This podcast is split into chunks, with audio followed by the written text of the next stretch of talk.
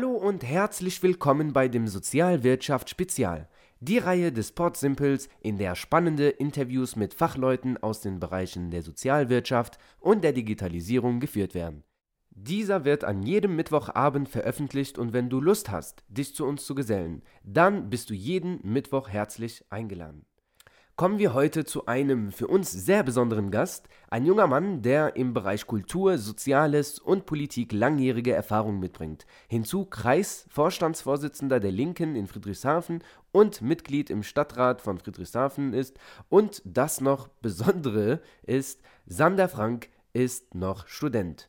Und die Kirche auf der Sahne ist, wir kennen uns ja jetzt schon eine Weile, haben zusammengearbeitet, coole Abende miteinander verbracht und super Momente miteinander erlebt. Umso mehr freue ich mich jetzt, Sander, ähm, auf dieses Gespräch mit dir im Pod Simple. Daher bitte, Sander, erzähl uns einfach, wer bist du, wie begann das alles, äh, wo stehst du aktuell und vor allem, wohin möchtest du? Ja, hallo erstmal. Freut mich natürlich auch dabei zu sein. Ähm, ist immer spannend, wenn jemand glaubt, von mir profitieren zu können. Mhm. Nein, wirklich, ähm, ist eine Ehre dabei zu sein, meine Erfahrungen irgendwie mit euch teilen zu dürfen. Ist eine schöne Sache. Ähm, und ich bin äh, zu der Politik schon gekommen, da war ich 15 Jahre alt und ähm, da war zum ersten Mal die Landtagswahl ab 16 in Baden-Württemberg. Mhm. Also ein Thema, wo Jugendliche sozusagen das erste Mal die Chance bekommen haben, aktiv Politik mitzugestalten. Und ähm, da hat damals das Jugendparlament, ich habe damals noch in Bad Säckingen gelebt, in einem anderen Landkreis. Und, Wo ist das? Ähm, das ist im Landkreis Waldshut-Tingen an der deutsch-französisch-schweizer Grenze. Ah, genau, genau. Und Dreiländereck. Ja, ist ganz nett dort unten, finde ich auf jeden Fall schön, gefällt mir. Ist immer geil, in die Heimat zu kommen. Ah, okay. genau, und ähm, in Bad Säckingen an meiner Schule hatte dann äh, das Jugendparlament eben eine Podiumsdiskussion organisiert mit den ähm, ja, Gemeinderatsvertretern aus der Stadt, um dann eben mit den Jugendlichen über das Thema Landtagswahl zu reden und grundsätzlich mal über politische Partizipation. Und ähm, ich hatte damals schon ja, ein gewisses Unrechtsempfinden ähm, über die Welt, weil ich das Gefühl hatte, dass wir uns ähm, als Spezies Mensch eher gegenseitig ausbeuten und auf eigenen Profit irgendwie aus sind, anstatt äh, gegenseitig uns zu unterstützen. Ja? Wir mhm. führen moderne Sklaverei, wir haben Kindersoldaten, es werden Leute irgendwie verstümmelt, es gibt sehr viel Elend, obwohl eigentlich die Kapazitäten geldmäßig, nahrungsmäßig da wären, irgendwie ja. eine gewisse Gerechtigkeit herzustellen.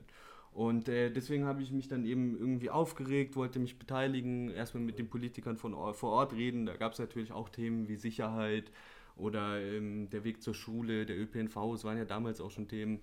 Mhm. Und ähm, das Jugendparlament war dann, war dann super begeistert, dass ich da irgendwie Lust hatte mitzumachen. Ähm, die Presse ist dann irgendwie auch drauf angesprungen und äh, die hatten mich dann direkt irgendwie ins Boot geholt und haben gesagt, Sanna, willst du nicht mitmachen? Mhm. Und da ging es dann irgendwie los, da sind dann viele Themen losgetreten. Wir haben ein äh, Projekt gemacht gegen Rechtsextremismus, wo wir eine Ausstellung geleitet haben. Wir haben äh, eine Podiumsdiskussion zum Thema Cannabis organisiert mhm. und ähm, das alles hat dann so ein bisschen in ja, also ich bin dann zwischenzeitlich auch Pressesprecher und Vorsitzender des Jugendparlaments geworden und das alles ist dann in so ein spezielles Projekt gemündet. Wie alt warst du da?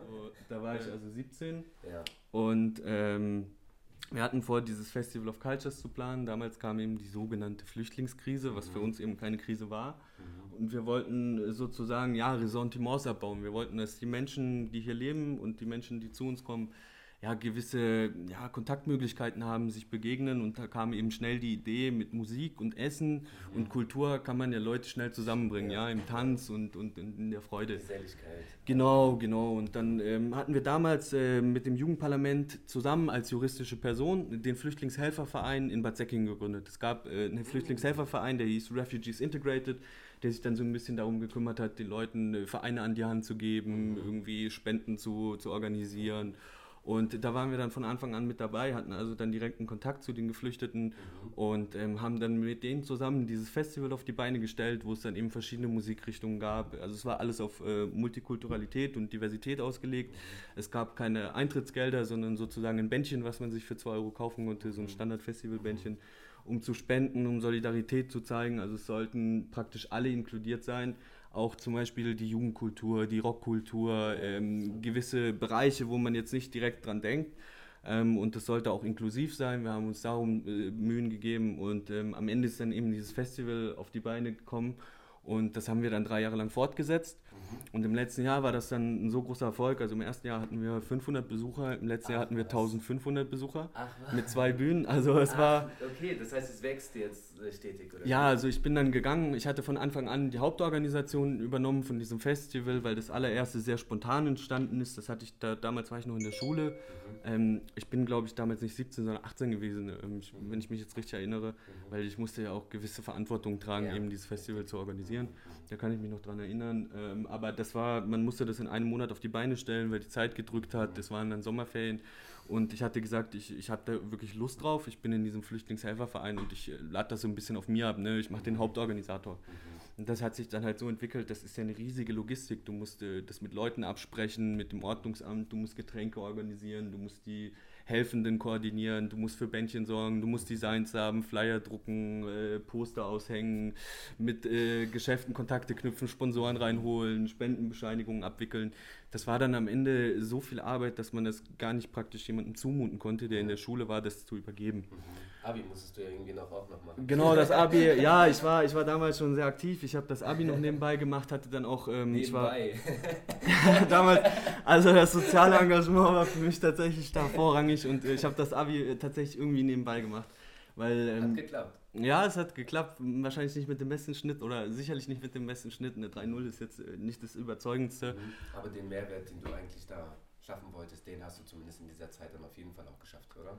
Ja, also ich hatte, ich glaube einfach prinzipiell, Menschen haben andere Möglichkeiten zu lernen. Die einen lernen eher theoretisch, ja. andere sind eher so die praxisorientierten und ich ja. glaube, ich habe also es ist schwierig immer über mich zu reden, aber ich glaube, ich habe profitiert davon, ja. am Ende viel Erfahrung zu machen. Ja. Und zu der Zeit war ich eben damals auch noch in der Feuerwehr und hatte dann ähm, den Atemschutzgeräteträger-Ausbildung gemacht, also wo du die Sauerstoffmaske dann tragen darfst was und durch Brand.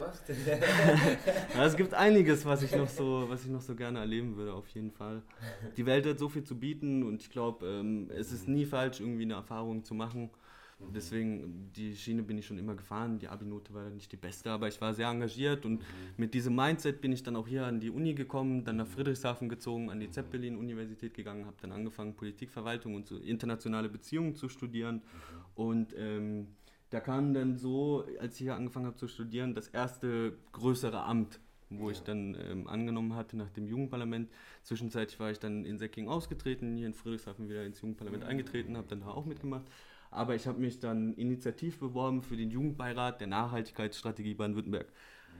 Langer Name, aber das Land Baden-Württemberg, da wir von einer grünen Regierung geführt sind, die haben sich damals, als sie die Macht sozusagen übernommen haben, haben die natürlich auch gesagt, wir möchten gewisse Dinge verändern. Und die haben wie ein, ein Expertengremium einberufen, einen Nachhaltigkeitsbeirat, wo die Vorsitzende vom BUND dabei ist, der Vorsitzende von der äh, Gewerkschaft ähm, IG Metall ist das, glaube ich, ähm, verschiedene Geistliche zum Beispiel, der Senior-Chef von Daimler-Benz ist dabei, okay. die Frau Henkel. Also schon interdisziplinär. Genau, sehr, sehr interdisziplinär. Ja. Auf der einen Seite Wissenschaftler, dann Leute aus der Zivilgesellschaft, mhm. ähm, wiederum Geistliche.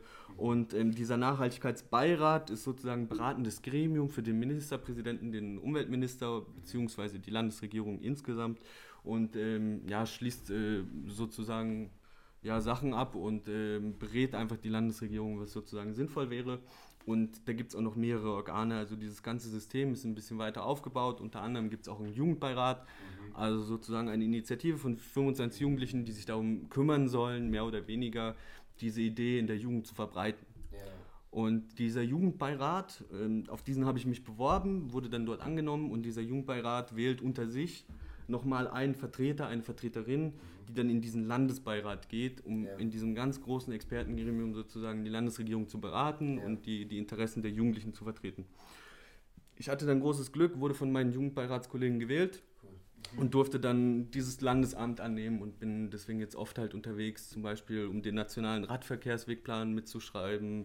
Da die Bedürfnisse der Jugend einfließen zu lassen, um an Konferenzen zu gehen, um Digitalisierungsforen zum Beispiel zu organisieren. Also es gibt ganz, ganz verschiedene Bereiche. Wir schreiben zum Beispiel, also es gibt da auch Arbeitsgruppen, ich habe mitgeholfen, ähm, am Lehrplan für Baden-Württemberg Bildung für nachhaltige Entwicklung zu implementieren, weil die dann natürlich auch wissen wollen, wo sind die Bedürfnisse der Jugendlichen, der mhm. Studenten, wie ist es denn für euch ja, gut äh, greifbar.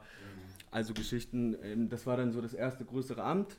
Und ähm, letztes Jahr ging es dann nochmal ein bisschen, äh, bisschen weiter. Ich bin nämlich äh, Kreisvorstandsvorsitzender geworden der Partei Die Linke hier im Bodenseekreis und ähm, wurde dann später auch nominiert. Seitdem läuft es auch hier, ne? ja, da haben verschiedene Leute verschiedene Meinungen, aber ich gebe mir auf jeden Fall große Mühe. Wir sind mehr Mitglieder geworden, wir haben auch ein paar mehr Aktionen. Also wir sind auf jeden Fall sichtbarer. Mhm. Ähm, und wir hatten dann eben als Kreisverband die Listenaufstellung für die, für die Gemeinderatswahl, die dann eben mittlerweile fünf Jahre, vier Jahre nach der Wahl war, wo ich dann zum ersten Mal politisch irgendwie richtig, richtig, richtig aktiv geworden bin. Und wir hatten mich dann aufgestellt auf den Listenplatz 1. Und es hat tatsächlich geklappt. Ähm, ich wurde dann gewählt hier in den Gemeinderat und was natürlich auch noch so eine Sache ist, die ich jetzt ein bisschen in der Chronologie vergessen habe, war Fridays for Future. Das kam nämlich ähm, vor der Gemeinderatswahl. Da warst du ja auch komplett aktiv. Also da habe ich dich, glaube ich, auf Social Media auch jede Woche gesehen. Genau, genau. Das war, das war Fridays for Future war tatsächlich so ein, ja, so ein Herzblut von mir, weil das wirklich eine, gemerkt eindrückliche Bewegung ist. Die haben sehr viel richtig gemacht und es hat direkt mein Herz ergriffen. Mhm. Ich war eben durch dieses Landesbeiratsamt viel unterwegs, mal in Berlin auf einer, auf einer Konferenz, wo es um Digitalisierung und Nachhaltigkeit geht, wo mhm. sind da Schnittstellen und habe dann eben äh, von, von einem Verein mitbekommen, bin dann in den Chat eingetreten, habe mitbekommen, dass Fridays for Future sich gründen will und war dann mhm. tatsächlich in der allerersten WhatsApp-Gruppe. Ja, und ähm, habe von Anfang an gemerkt, okay, da ist, da ist sehr viel Energie drin, ja, da sind junge Leute, die was. Dir auch. Ja, absolut, also das war. das ist das, was ich gerade so merke. ja, bei der Sache, was Fridays for Future angeht, äh, auch viele Leute, die schon seit Jahren unterwegs sind, bei den AKWs, bei der Antikohlebewegung, mhm. die haben sich gefreut, dass jetzt endlich mal was ist, wo man wo man wirklich eine große Aufmerksamkeit schaffen kann, wo eine, wo eine gewaltige Energie dahinter steckt. Ja, und das, das stand, das war von Anfang an, stank diese Bewegung Fridays for Future nach, diesem, nach dieser Energie. Und diesen Geruch habe ich dann wahrgenommen und habe gedacht, da muss ich auch auf jeden Fall meinen Gestank dazugeben, ja, damit der weiterkommt. Auf jeden Fall, der war, ja, das hat mich sehr ergriffen. Genau, und da stehe ich jetzt.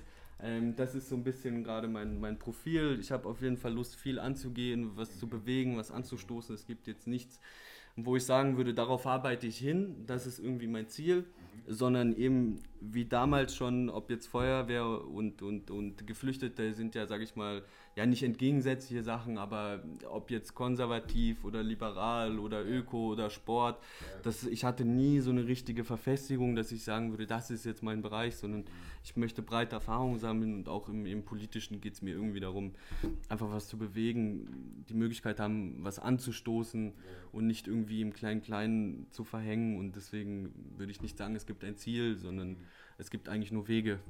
Oh, das ist schön gesagt. Dankeschön, Dankeschön. Das ist sehr schön gesagt. Ja, ja und ich meine, du machst ja den gleichen Trip hier wieder, ne? Also damals Schule und äh, halt deine ganzen sozialen Tätigkeiten und jetzt halt noch Student, ne? Also das ist ja halt auch, also das ist wirklich, also ich kenne es noch von meiner Zeit, ich glaube, ich hätte es auf jeden Fall nicht irgendwie äh, schaffen können, von daher wirklich Chapeau. Dankeschön, Dankeschön. Das auf jeden Fall.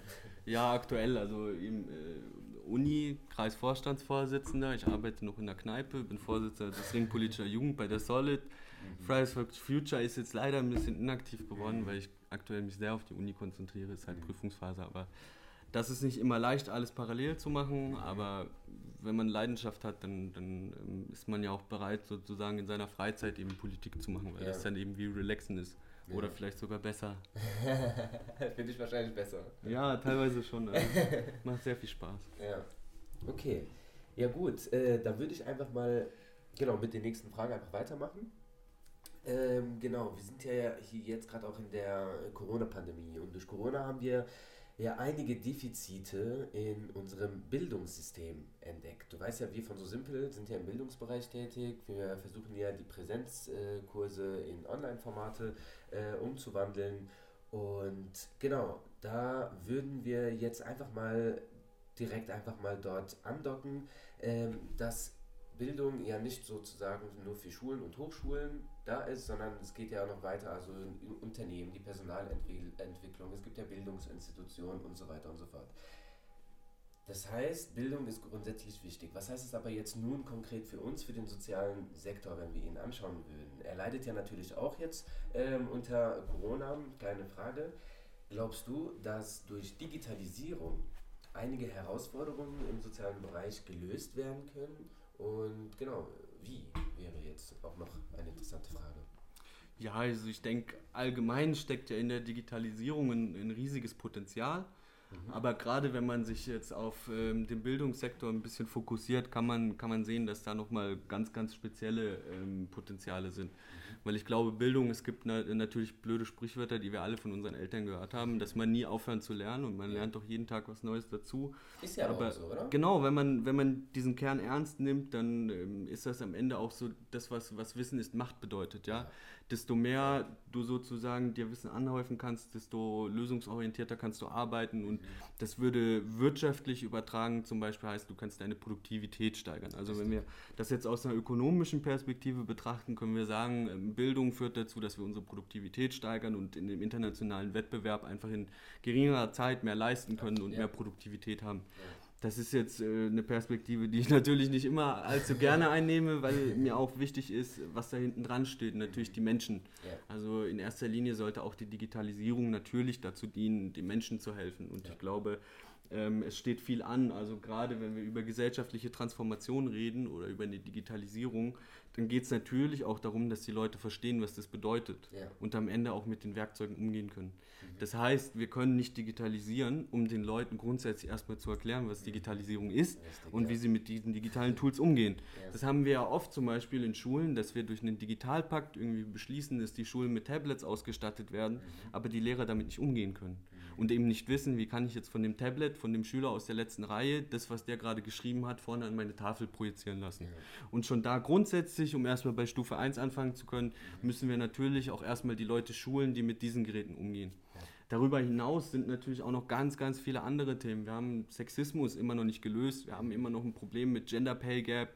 Wir haben äh, eine Umweltkatastrophe, die uns äh, ja, nicht nur bevorsteht, sondern die schon total aktiv ist. Und gerade da hat man eben die Möglichkeit, durch eine dezentrale Bildung eben Leute zu informieren und aufzuklären. Weil jetzt gerade in Corona-Zeiten sehen wir, dass dadurch, dass nicht alles digitalisiert ist, es unglaublich schwer ist, ähm, Leuten den Stoff zu vermitteln. Und ja. wir haben vielleicht eventuell jetzt eine Generation oder eine Saison an Schülern, die jetzt praktisch hätten Abi machen sollen oder hätten ihre Ausbildung fertig machen sollen, die, ich will nicht sagen unterqualifiziert sind, aber im Zweifel eventuell durch diese Corona-Krise einfach weniger Wissen anhäufen konnten, weniger ja. Möglichkeiten hatten als die Generation davor oder danach. Ja.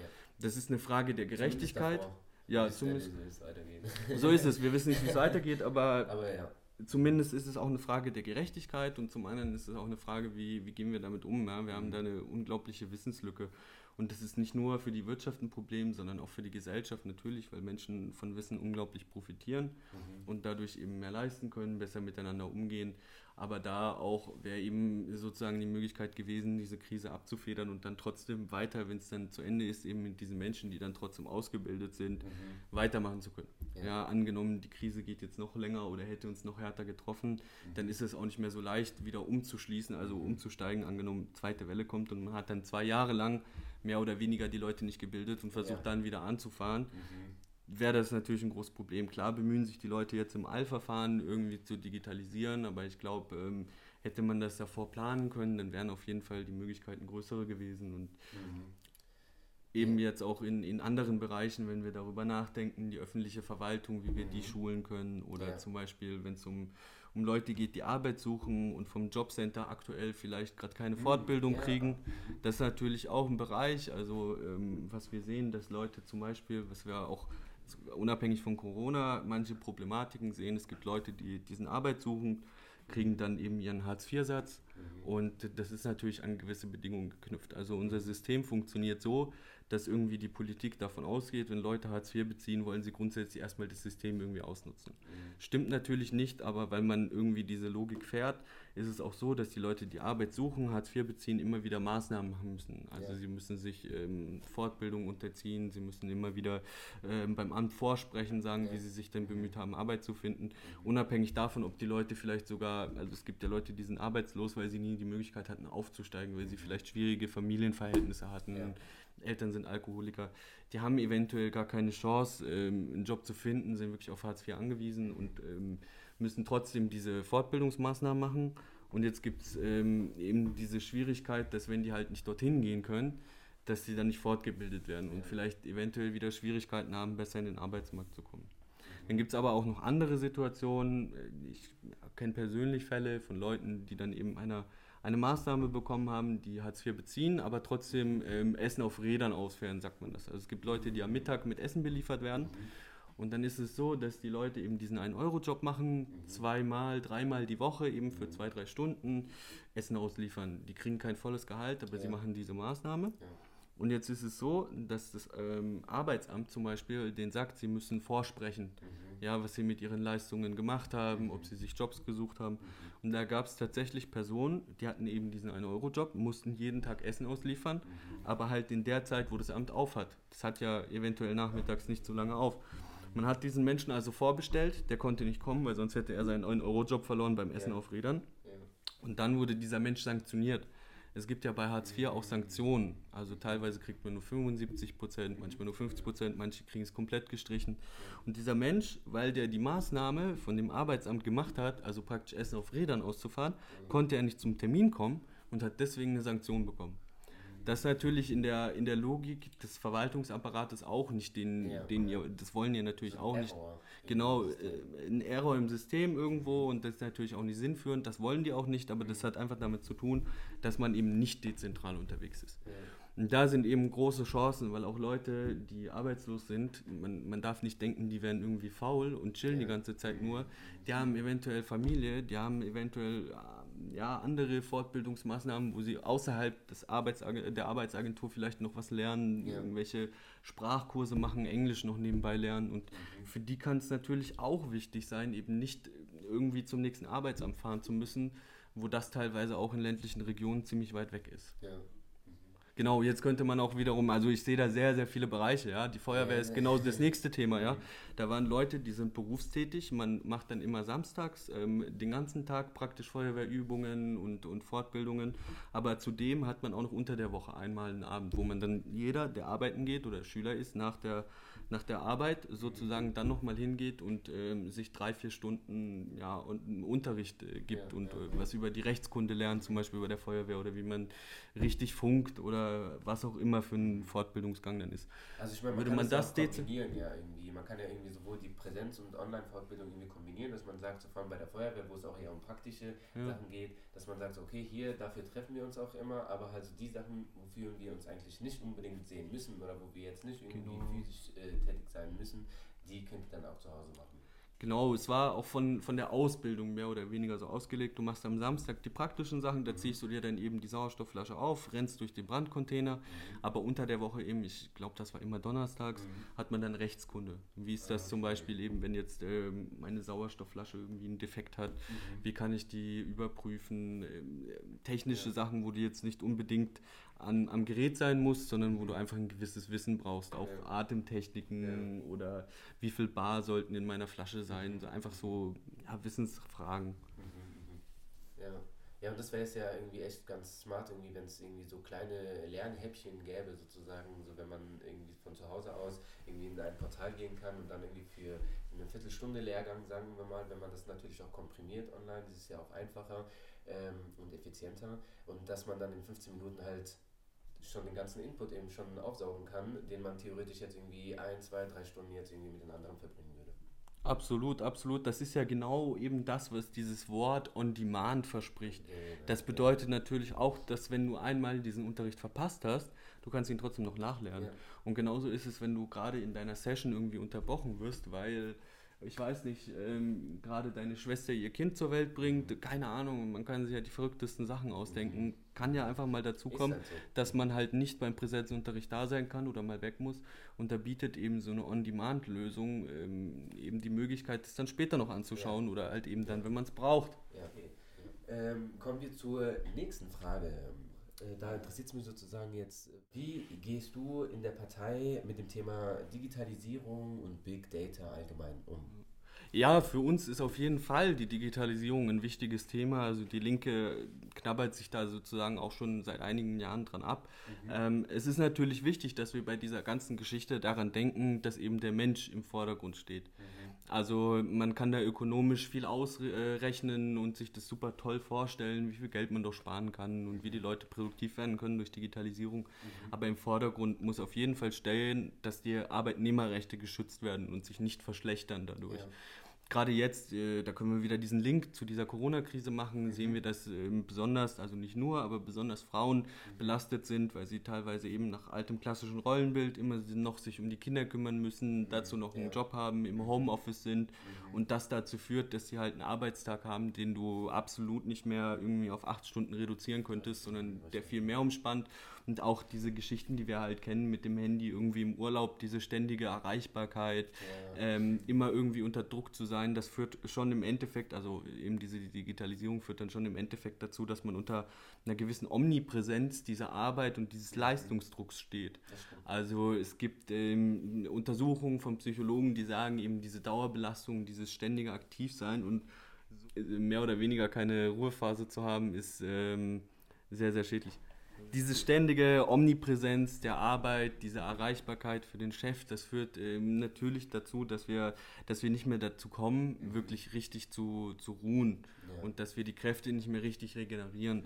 Und da könnte man auch wieder aus der Sicht, die ich nicht so präferiere, aber aus der ökonomischen Sicht sehen, wenn wir jetzt die Leute ständig unter diesen Leistungsdruck stellen, dann können sie sich nicht mehr ganz regenerieren und werden dann auch, wenn sie wieder in der richtigen Arbeitszeit sind, ja. nicht so viel leisten können, wie wenn sie eben ganz regeneriert werden. Mhm. Mir geht es da natürlich auch um das Verhältnis untereinander, dass ich nicht möchte, dass die psychischen Erkrankungen wie jetzt schon in der Neuzeit noch weiter ansteigen, dass das ein noch größeres Problem wird. Und deswegen ähm, liegt da für die Linke sehr, sehr viel daran, die Arbeitnehmerinnenrechte eben zu schützen mhm. und zu gucken, dass wir nicht Opfer der Daten werden und ja. dass wir nicht nur Datenproduktionsmaschinen irgendwie sind, mhm sondern dass das geschützt ist und dass wir auch das Recht haben, mitzubestimmen, was mit unseren Daten passiert. Ja. Und dass unsere Arbeitnehmerrechte oder Arbeitnehmerinnenrechte ja, besser werden und nicht schlechter. Also, mhm. dass man nicht ausgeschöpft wird, sondern dass man die Digitalisierung als Chance begreift, was besser zu machen und nicht die aktuellen Zustände sozusagen noch zu verschärfen. Mhm. Da siehst du ja wahrscheinlich die DSGVO dann letztendlich auch als einen positiven Schritt ja auch in diese Richtung. Ja, ne? Naja, also über die DSGVO kann man noch mal sehr viel im Detail streiten, ist ja auch ein langes Werk. Yeah. Ähm, ich fand es auch ganz am Rande sehr, sehr unvorteilhaft, wie ähm, die Politik mit den ganzen Protesten der Zivilbevölkerung um, umgegangen ist. Aber ich muss sagen, die Idee, die dahinter steht, der DSGVO, dass die Daten, die hier in Europa sozusagen abgegriffen oder erhoben werden, yeah. dass die auch europäischem Datenrecht unterliegen. Das ist eine wirklich smarte Idee gewesen, mhm. weil wir sehen oder gesehen haben, dadurch, dass eben Facebook seine Server irgendwie außerhalb der EU platziert hat oder innerhalb der EU, hat man halt wieder um Steuern gespart oder Daten anders behandelt und ja. das ist tatsächlich eine sehr, sehr gute Idee gewesen. Die Umsetzung mit der DSGVO-Novelle ist dann mhm. tatsächlich nochmal ein ganz anderes Streitthema. Mhm. Vor allem jetzt über äh, die Zeit jetzt halt über Corona. Ich glaube, wurde es ja auch ein bisschen gelockert, so die eine oder andere Stelle, so der DSGVO, soweit ich es auch ein bisschen mitbekommen habe.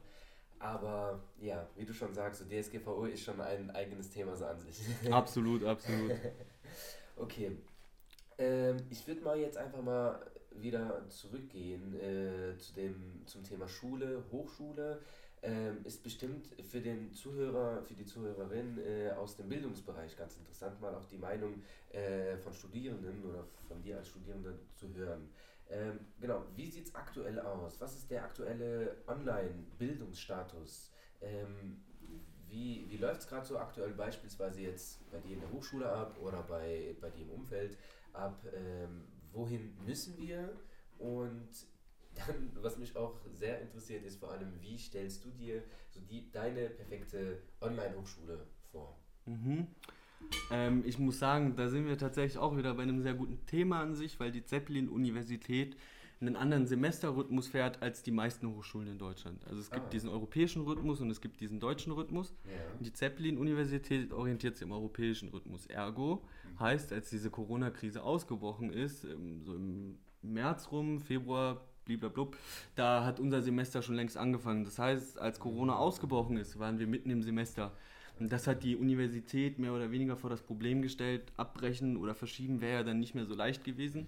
Das heißt, man hat sich darum bemüht, alles auf Online umzustellen. Ja. Und ähm, aus meiner Erfahrung hat das auch ganz gut funktioniert. Also die, die Tools waren auf jeden Fall da und die technischen Möglichkeiten. Mhm. Ähm, und man hat das Programm Big Blue Button, da kommen wir wieder zur DSGVO. Es war am Anfang erstmal eine Schwierigkeit, das alles datenschutzkonform auf die Beine zu stellen.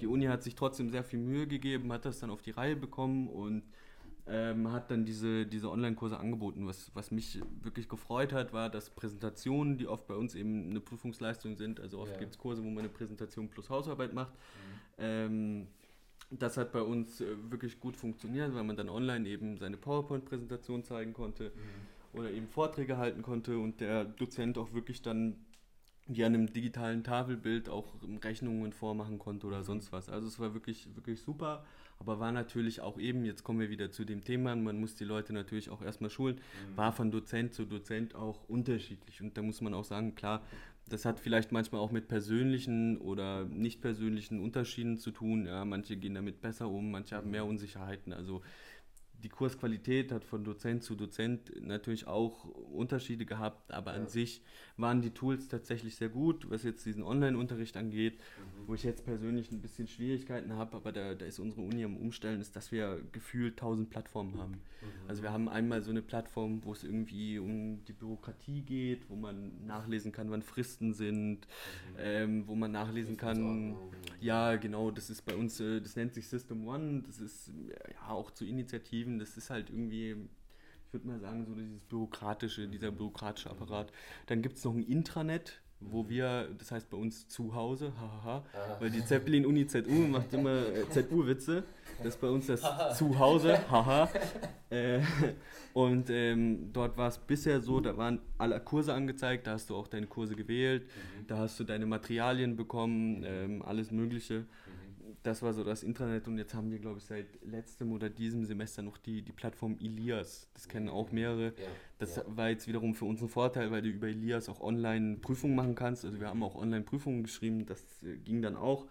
Die waren teilweise sehr, sehr schwer und das war schwierig von online das anzupassen auf schriftlich, weißt du, weil man online eben in den Taschenrechner eintippen muss, dann auf das Lösungsblatt online und nochmal auf das Schmierblatt von Hand hat sehr viel Zeit gebraucht. Da war natürlich auch eine gewisse Novellierung nötig, aber ja. es ging erstmal nur, diese Plattform an sich, da sind jetzt unsere Materialien hochgeladen. Das heißt, wir haben ein bürokratisches System, ein Intranet, wann unser Stundenplan, also wann unsere Kurse sind, wo wir wählen können, ja. und nochmal eins, wo dann die Kurse eingetragen sind, ähm, wo du deine Materialien runterlädst. Das heißt, ich muss mich gefühlt an tausend äh, Plattformen anmelden ja. und das ist dann tatsächlich schon ein bisschen so ein Problem und meine Online-Uni stelle ich mir halt, eine App haben wir auch noch, meine Online-Uni stelle ich mir, ja, das Witzige ist ja auch, in der App werden Dinge besser dargestellt als im Intranet und äh, aber ist dann die App so eine Mischung, also Nee, eigentlich ist sozusagen alle drei anderen. Nein, nein, nein. Die Uni ist also diese App ist eigentlich das Intranet in, in äh, anderer Darstellungsform. Aber da ist jetzt auch wieder, da, da wird der Stundenplan dir schöner angezeigt und du kannst deine Prüfungsleistungen, die du nachzuholen hast, mhm. besser einsehen. Ah, okay. Also es ist einfach eine bessere Darstellung, aber es gibt sozusagen nichts, was alles in sich vereint. Und das ist eben genau das, worauf ich hinaus wollte. Wir bräuchten eine Plattform, die so alles kombiniert und, und äh, einfach leichter zu bedienen ist, dass du nicht fünf verschiedene Passwörter im Kopf haben musst und nicht ja. überall dich durchklicken musst, um ja. teilweise die Materialien zu finden. Mhm, mhm. Ja, verstehe. Okay. Also sehr vernetzt stelle ich mir meine perfekte Online-Uni vor und auch wiederum on demand. Also klar sind Präsenzunterrichte schön, aber es ist äh, eben super, wenn ich dann im Nachhinein noch meine PowerPoint-Folien durchgehen kann oder ja, ja, der, der Kurs vielleicht sogar aufgezeichnet ist und mir, mir den nochmal anschauen kann, je nachdem. Ja. ja, und was mich jetzt interessiert, hat dir da irgendwie etwas gefehlt jetzt so in der Zeit von Corona, wo du jetzt auch nicht ähm, in der Uni warst, wo du deine Kommilitonen und Kommilitoninnen äh, nicht getroffen hast, gesehen hast? Ähm, wie war das für dich und wie war auch so das Lernen, das Vorbereiten alleine zu Hause? Oder wie bist du damit umgegangen, alleine oder doch mit anderen online? Genau. Ja, also in erster Linie fehlt dir natürlich so dieser zwischenmenschliche Kontakt, weil ich glaube, ähm, du kannst einfach in einer zwischenmenschlichen Beziehung, stumpf gesagt, wenn du, wenn du den Dozenten siehst und irgendwie fühlst, in gewisser Hinsicht auch, mhm. kannst du damit einfach besser lernen. So, ja. wenn wir unsere audiovisuellen Kontakte oder Eindrücke einfach verknüpfen, dann haben wir einen größeren Lernerfolg. Und ich glaube, ähm, das ist am Ende auch für den Präsenzunterricht so. Und wenn man mit Leuten gerade zusammen lernt, bezogen auf Statistik, dann können die einem schon mal besser irgendwie eine, eine, Rechnung vorrechnen, als wenn man sich einfach nur die Bilder hin und her schickt von den Lösungswegen. So ist das dann am Ende gelaufen bei Statistik. Man hat gefragt, seinen, seinen Kommilitonen, Kommilitonen, was hast denn du da raus? Die hat dann den Lösungsweg fotografiert. Wenn man das im echten Leben macht, dann funktioniert das tatsächlich ein bisschen besser, dann kann man das auch mitverfolgen. Also das sind so ganz, ganz praktische Sachen und ähm, ja, insgesamt wäre es halt irgendwie super gewesen, da auch zwischendrin miteinander reden zu können, weil du fängst so eine Online-Sitzung an und dann ist sie halt zu Ende. Das Schöne ist, du kannst mit den Leuten, während der Dozent redet, chatten. Also wenn du mal eine kleine Zwischenfrage hast, musst du dich nicht melden und warten, bis der Dozent ausgeredet hat, sondern es kann dir mal jemand zwischendurch beantworten. Aber all das, was so auf dem Gang stattfindet, was irgendwie ja, auf der Toilette irgendwie stattfindet, so, wo man sich unterhält und äh, miteinander austauscht, ja, diese, ja, wie man sagt, eben Toilettengespräche, ja, wo man Geheimnisse austauscht oder hey, ich glaube, der Dozent könnte das vielleicht so und so machen oder das findet dann halt alles nicht mehr so intensiv statt und fehlt dann irgendwie auch ein okay. bisschen. Mhm. Ja. Okay, ja, interessant. Das ist sozusagen so die andere, die Kehrseite auch so äh, von diesem Online-Lernen, dass am Ende irgendwie so dieser soziale Kontakt irgendwie fehlt. Mhm. Ähm, ja, also das ist auf der einen Seite das eine und auf der anderen Seite, also das kann man jetzt als Vor- und Nachteil auslegen und mhm. das ist auch Typsache, aber man, man ist irgendwie doch schneller abgelenkt, ja, weil das Bett irgendwie näher in der Nähe steht, als wenn man jetzt dann doch in die Uni fährt und mhm der Kühlschrank steht auch näher, wenn man sich dann doch mal zwischendurch irgendwie Hunger hat und was nehmen will oder der Kaffee, die Kaffeemaschine. Also man kann sich äh, kaum vorstellen, wie oft ich in diesen Online-Vorlesungen dann zum Kaffeeautomaten gerannt bin. Was, äh, also ich darf auch in, in der Uni im Raum aufstehen und mir einen Kaffee holen, ja, aber das mache ich dann tatsächlich doch seltener, als wenn das niemand sieht und ich eben am PC sitze. Ne? Und genauso ist das, wenn, wenn das Handy mal vibriert oder irgendwie die Mutti an der Zimmertür klopft oder der Mitbewohner. So, da, man ist einfach irgendwie schneller abgelenkt, aber wenn wenn man wirklich, glaube ich, Wert drauf legt, sich eine Ruheatmosphäre nimmt, dann, dann kann man, glaube ich, genauso produktiv mhm. in einem Online-Unterricht ja, den mitverfolgen und, und mitdenken wie ja. im Präsenzunterricht. Ja. Und dann bleibt auch wahrscheinlich ein bisschen mehr Zeit eben auch für soziale Interaktion außerhalb des Lernens. Ja, absolut, absolut. Also man, man kann ja nicht behaupten, also in der Uni ist natürlich auch spannend, wenn mal jemand irgendwie am Fenster vorbeiläuft oder so, yeah.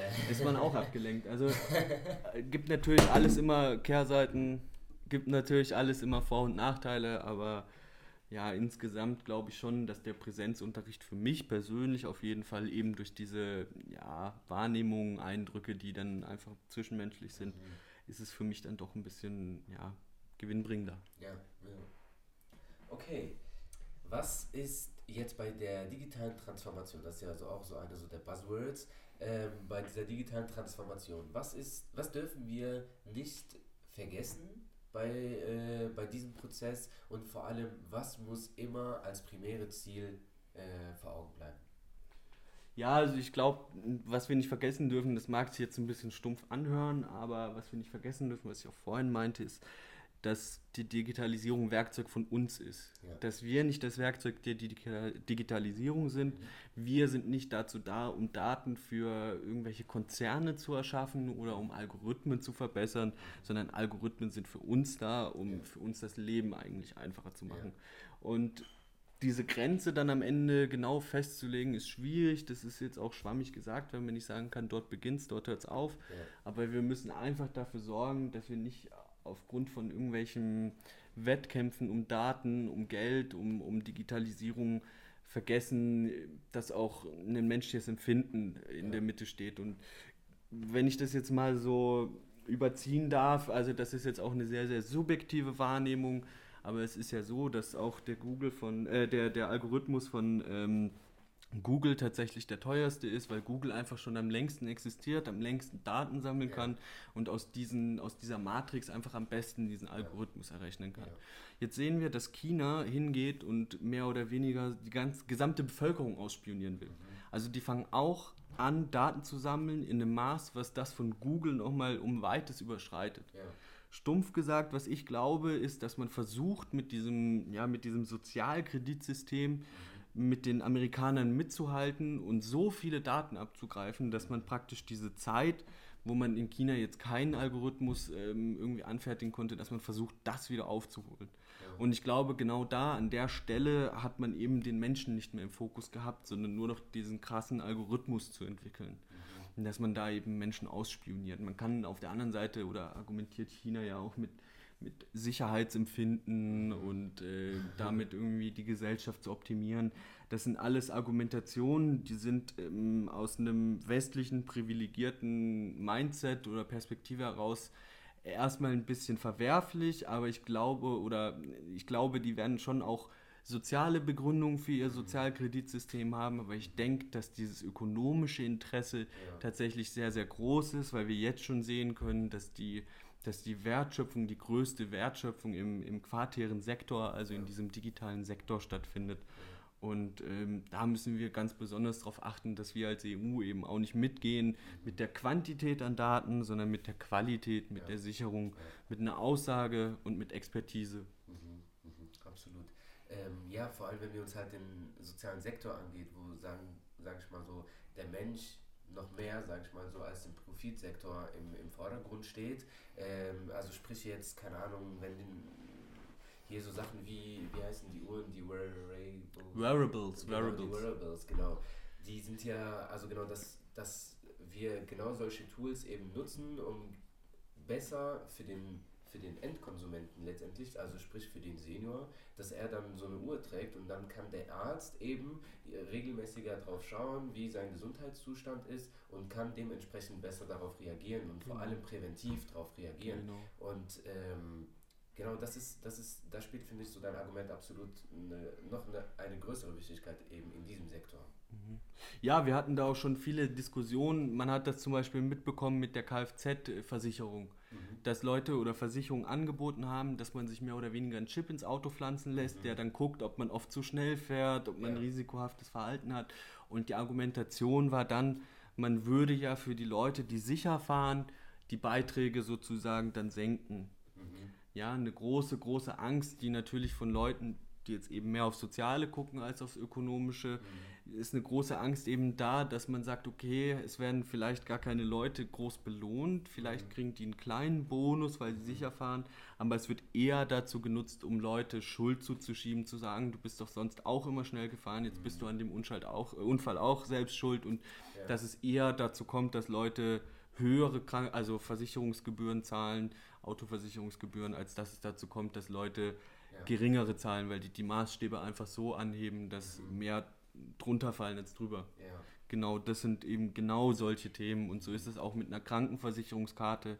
Herr Jens Spahn, unser Bundesgesundheitsminister, der eben wollte, dass alles digitalisiert wird, da gab es ja auch eine große Diskussion, weil natürlich würde es mich auch freuen, per App meine, meine Krankschreibung irgendwie direkt an die Krankenkasse verschicken zu können. Ja. Aber insofern die Daten nicht gesichert sind, mhm und das dann wiederum für Dritte und für Firmen oder vielleicht Leute, die eventuell ja, Böses vorhaben, mhm. das irgendwie abgegriffen werden kann und verwendet werden kann, bin ich mhm. dagegen und muss ja. sagen, nein, wir müssen da die Bedürfnisse der Bürger in den Vordergrund stellen und nicht, dass es unkomplizierter und billiger geht. Mhm. Ja, sehr guter Punkt. Okay, ja, kommen wir einfach mal langsam auch dem Ende entgegen. Magst du vielleicht noch eine Message äh, mit auf den Weg geben an alle NGOs zum Thema Bildung oder zum Thema Weiterbildung? Genau. War, was ist, wieso ist dieser Faktor essentiell? Ja, der ist essentiell, weil Wissen Macht ist und weil man sich gerade mit sozialen Belangen gegen Leute durchsetzen muss, die oftmals mehr sind in der Lobby, die viel sich um Geld kümmern. Und gerade da ist es wichtig, die richtigen Argumente zu haben, zu wissen, wie man mit den Menschen umgeht.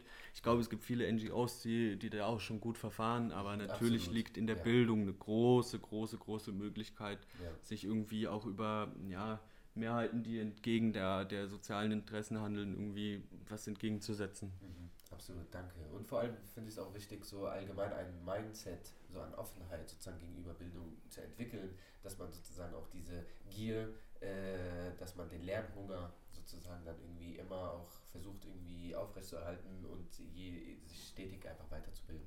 Genau, Selbstermächtigung, absolut. Mhm. Darum geht es. Man muss offen sein, sich selbst vermächtigen. Ja. Das ist ein schönes Wort zum Sonntag, Absolut, oder? würde ich jetzt auch sagen. Von daher, ja, Sander, also wirklich danke, danke, dass du äh, dir jetzt Zeit genommen hast, dass du ja, uns hier mit sehr, sehr viel Input tatsächlich äh, auch unterhalten hast. Ich bin gespannt, so wie es jetzt bei dir weitergehen wird. Äh, an, wird auf jeden Fall krass, das weiß ich, glaube ich, jetzt schon. Äh, so, wenn ich so die letzten fünf Jahre, wie du am Anfang darüber erzählt hast, wie die letzten fünf Jahre liefen, ich glaube, die nächsten fünf Jahre werden auch noch steiler laufen. Äh, hoffe ich für dich und bin davon überzeugt. Genau. Okay, also herzlichen Dank Ja, danke schön auch von meiner Seite. Hat mich sehr gefreut, äh, dass ihr mich eingeladen habt. Eben freut mich immer, wenn Leute Interesse haben und ähm, ja, gerne auch nochmal oder auch zu anderen Themen. Ich wünsche euch ja. auch alles Gute und ich hoffe, ähm, ihr startet auf jeden Fall die Sozialrevolution im sozialen Sektor. Unser Ziel. Sehr gut. Also, ciao, ciao. Ciao, ciao.